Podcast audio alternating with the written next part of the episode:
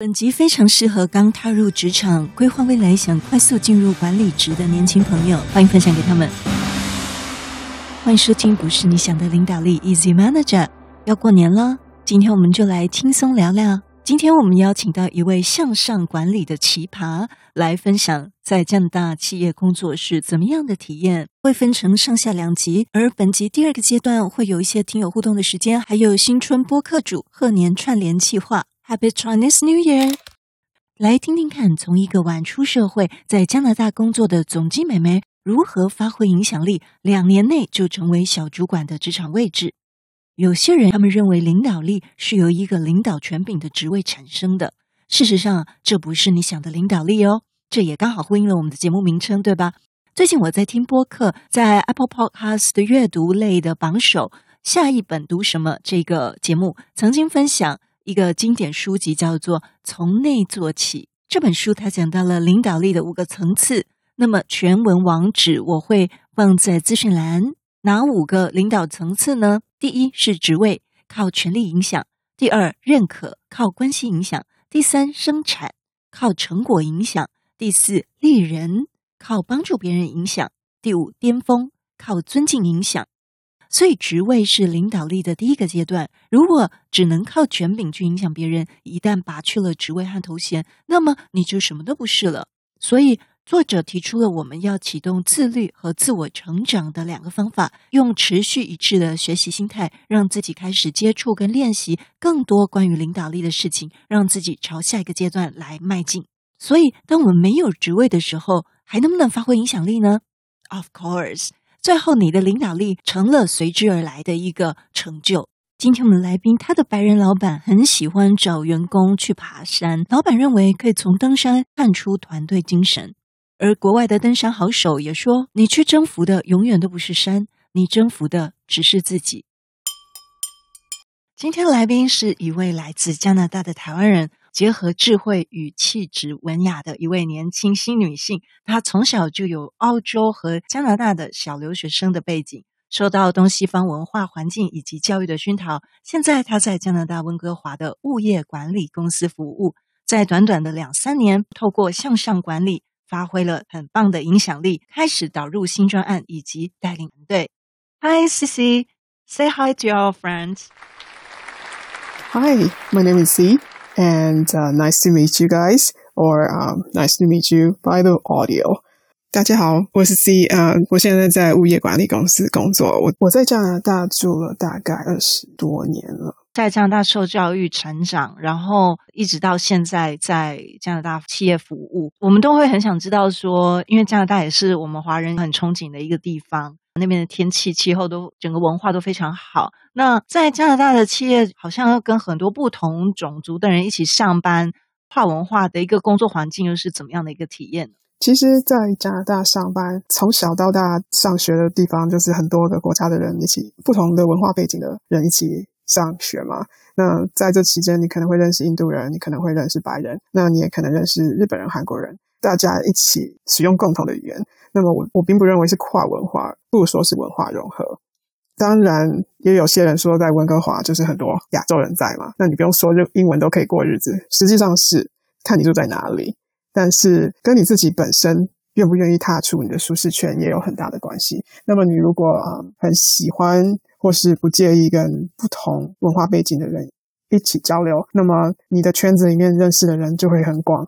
那也就并不会有那种跨文化的感觉产生，你会有啊、了解大家不同的文化。那么也是温哥华一个很特别的地方，就是所有的嗯人在这里可能都会有相似的移民的背景或是求学的背景。那么也有些人可能一开始学英文学得很痛苦，可是后来久而久之就习惯这里的生活。那么你不并不会觉得有任何的不同，会变成你自然而然就是你生活的一部分。在 COVID nineteen 之前呢，固定的举办活动，有时候我们是去划船或是爬山。那么食物嘛，其实就是最正面的催化剂。骑马吗？我最喜欢骑马。骑马吗？骑马可能比较少，因为有时候办公室的人他们不是很 active。好，就也许是下午茶，也许是一个印度节，一个或是日本节。那么我们就各自带料理和同事分享。嗯，然后从食物这边来做一个话题，跟拉近彼此距离。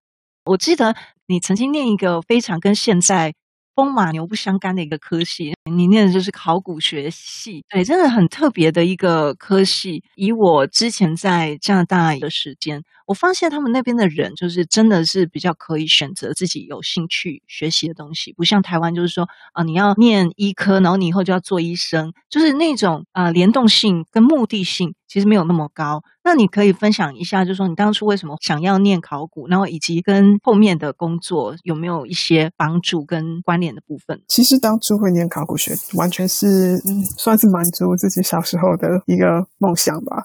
再加上我的爸妈，他们其实不会特别呃限制小孩子要做些什么，或是要求我一定要学医变成医生，或是念法律变成律师。那他们在我成长过程中，一直都是让我有很自由的空空间，很很弹性啊，呃，选择自己喜欢的东西。那当初我为什么会念考古呢？其实我对人的思维很有兴趣。那么人为什么可以想出这么多的东西啊，去建构一个社会的基本结构？去建构建筑物，去创造物品。那么人也是唯一一个在世界上的生物里面对物品有迷恋的生物。在这里面学习的当中，你可以看到很多美和不美的东西。不管你是学到什么，在我来说的话呢，就算是我现在在办公室里面工作。那么我的工作啊，文书类的或是企划类的，那么这些细微的呃思考，总是可以在其中找到一点乐趣吧。我其中一个技能就是呢，可以在大量的资讯之中自动处理有规律的细节。那么我总是可以在这里面找到可以把事情完成的节奏。那么这个能力呢，在我的工作上面是很有帮助的。我知道这样讲是有点抽象，非常棒，非常棒。因为原本的个性对于人的这些创造啊，还有概念的东西变成实体的东西，本来你就是已经很有兴趣。透过这样的考古的一些学习，从大量资讯中可以找出这些规律的细节，透过这些抽丝剥茧的能力来运用在你的工作上面。那接下来呢，像。你总共在这边工作也才六年的时间嘛？那你在第二三年你就已经发挥了你的影响力。那你的主管这两三年他怎么样也协助你成为一个如同我们在读书会里面提到的这样的一个学徒型的主管？我的老板是白人啊，我的主管呢，他是不会讲中文的华人。我其实总共。出来工作的年资其实是很短的，我是比较晚出来工作的人。那么在学习上面呢，我也会像现在年轻人一样，呃啊，为什么我要做什么总机小姐啊？我就是 I deserve something better, I deserve so much better than this。所以呃，我会想要在最短的时间学习最多的东西。那么刚好有一个契机是我们公司在转型。但是我的主管呢，他在工作上面帮助我非常的多。他很会带人，也很有耐心。他带人的方法其实是以公平公正来处理很多事情。你愿意学，他就愿意教。呃，我刚好我们两个就是互补吧。因为有时候我其实我觉得我很白目，因为呃，因为我的个性有时候可能会让人觉得很没礼貌。可是其实我没有想那么多。他好像也有发现，我其实只是因为想要学习，应该是说我的我的脑袋总是动得比我的嘴快，在沟通上面就会比较直接一点。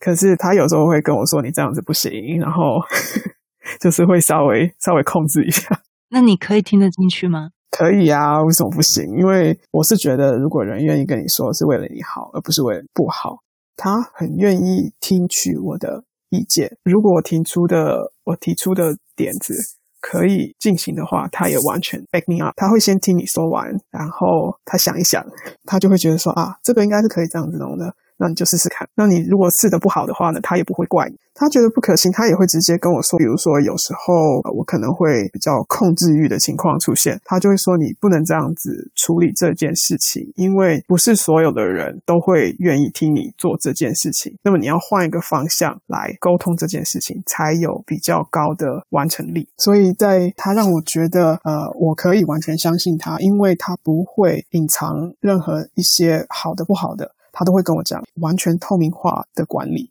嗯，我总结一下，就是说，你觉得你的好主管，你跟他建立信任关系，是来自于他经常乐于听取你的意见，而且呢，他总是听你把话说完，才去评估啊。如果他觉得可行的话，他可能就会让你去做，然后给予你可以犯错的空间。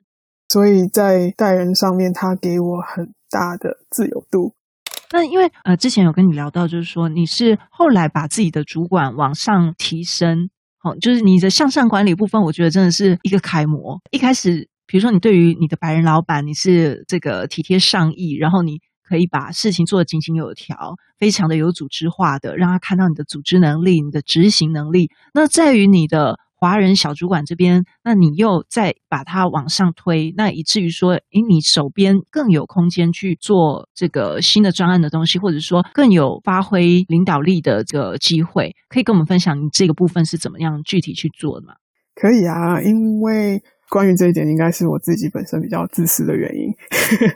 我希望我的工作环境是一个我喜欢的工作环境。那么我的主管的管理风格是我很欣赏的一种风格。如果我希望我的工作环境是我喜欢的，那么我有没有办法把它放大？所以我想让我的主管变成不只是我的主管，我想要让他变成总监。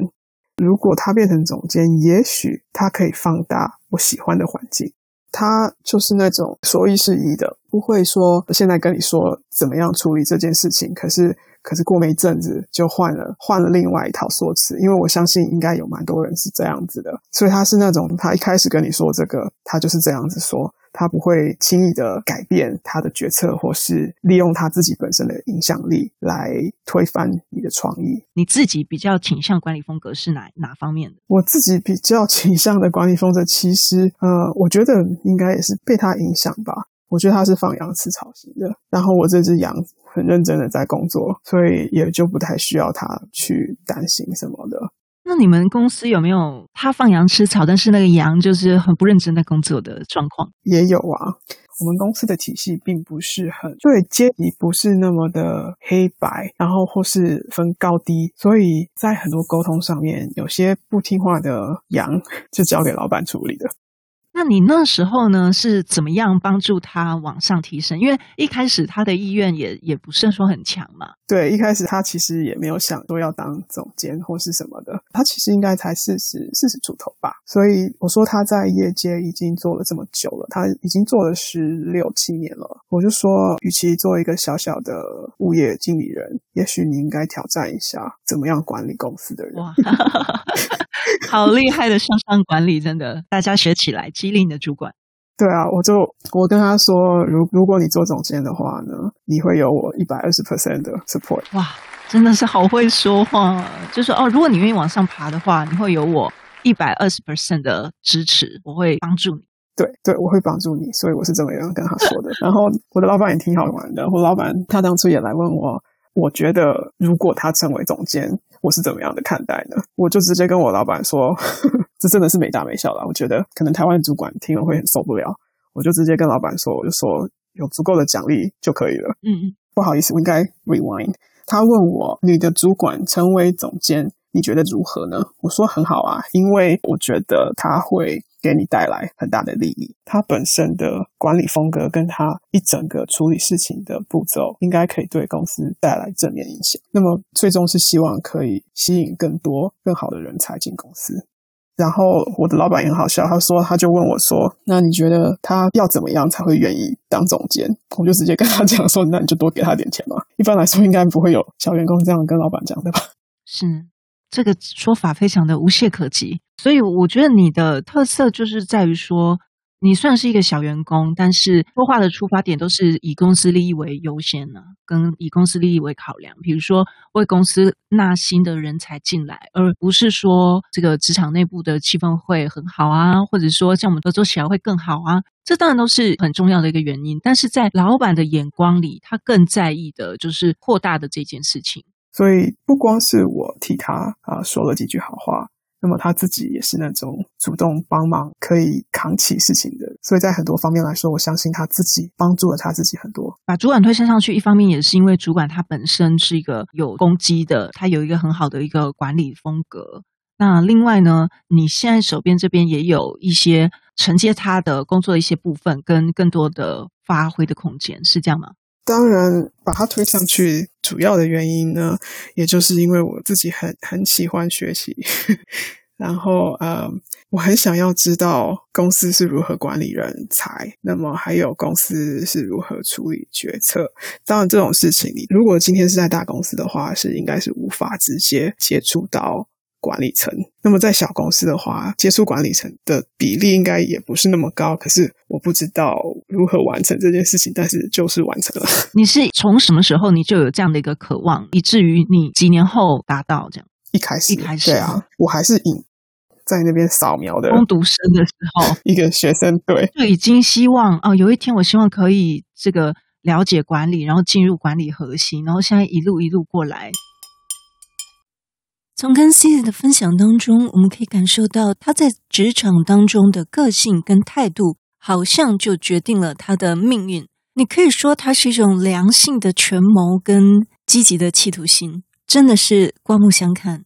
不知道你会不会，我自己也有反省，反省自己过去好像数十年的职场生涯，也会遇到人为刀俎我为鱼肉的这种心态，所以他的态度真的是值得我们学习的，尤其是年轻朋友。另外，我自己特别有感触，就是放羊吃草的这个哲学，因为实在是不容易啊，这是对我自己说的。在下半集，我们再来更多听听 Cici 她第一年进去公司，为了老板的圣诞礼物，怎么样来费心来送给客户。在职场中，很多的机会是由小看大，要有耐心，在小小的事情上展现了他的能力，以至于后面很快的，大概半年的时间，被提升到企划专案的部分。也送给很多非相关科系新鲜人，想要进到自己想去的圈子里边，在这个案例中分享给你参考。大家好，大家恭喜！不是你想的领导力，就是吸引你的注意力，让你的工作更有动力。我是职场上的 Jake 老师，祝大家二零二一年挥别过去，喜从牛来哦！感谢职场上的 Jake 老师给我们听友的祝福。他的节目很适合上班族群，让上班族真实做自己的一些分享。我很喜欢他的声音，然后节目听起来很流畅。最近跟 Podcast 的一些台主，我们在做这个新春串联的友情计划，可以让节目更热闹、更丰富一点。接下来是我们听友时间。首先感谢我们第十三、十四上下集有来自美国、柬埔寨、港澳、英国、中国、广东、江苏、湖北以及日本的朋友们，欢迎你们！我很惊讶节目在柬埔寨可以听到。另外，本周在 Firstory 有一些新的订阅朋友，感谢林慕白、女人四十的独男，还有 VJ，欢迎你们！如果你喜欢这一集的内容，欢迎按一下 Like，按一下五星，按一下订阅，也欢迎到网址列给我们小额赞助。海外信用卡也可以哦，用于设备的稳定跟提升，以及听友抽奖。不是你想的领导力，Easy Manager，让你能用听的商业管理读书会。祝福大家开心过好年，我们下次见。